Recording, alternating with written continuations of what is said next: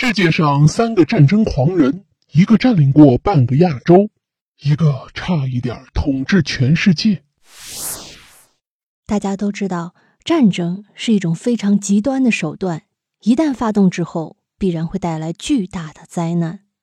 所以，一般不到万不得已的情况下，人类是不会轻易发动战争的。但是在人类发展到现在这漫漫的历史长河之中，总有那么几个人和大部分人不太一样，他们似乎生来就对战争很感兴趣，并且非常热衷于通过这种极端的手段来实现自己的欲望和野心。而对于这样的人，我们通常将其称之为战争狂人。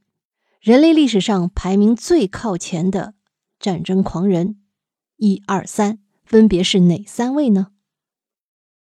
排在第一的是昭和天皇。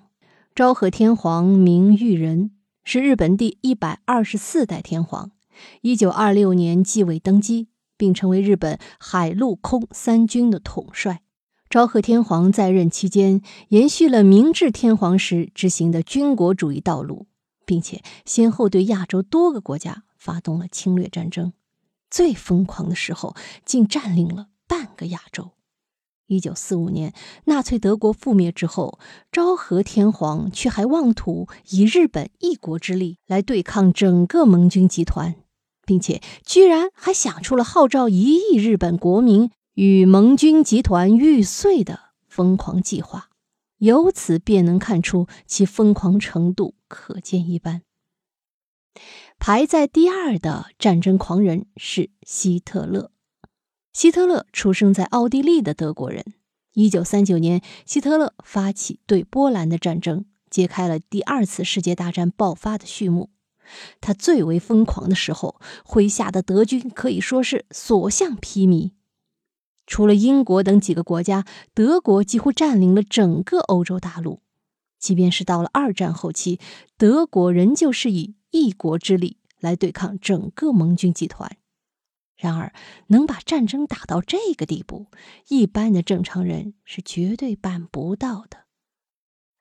排在第三的是成吉思汗。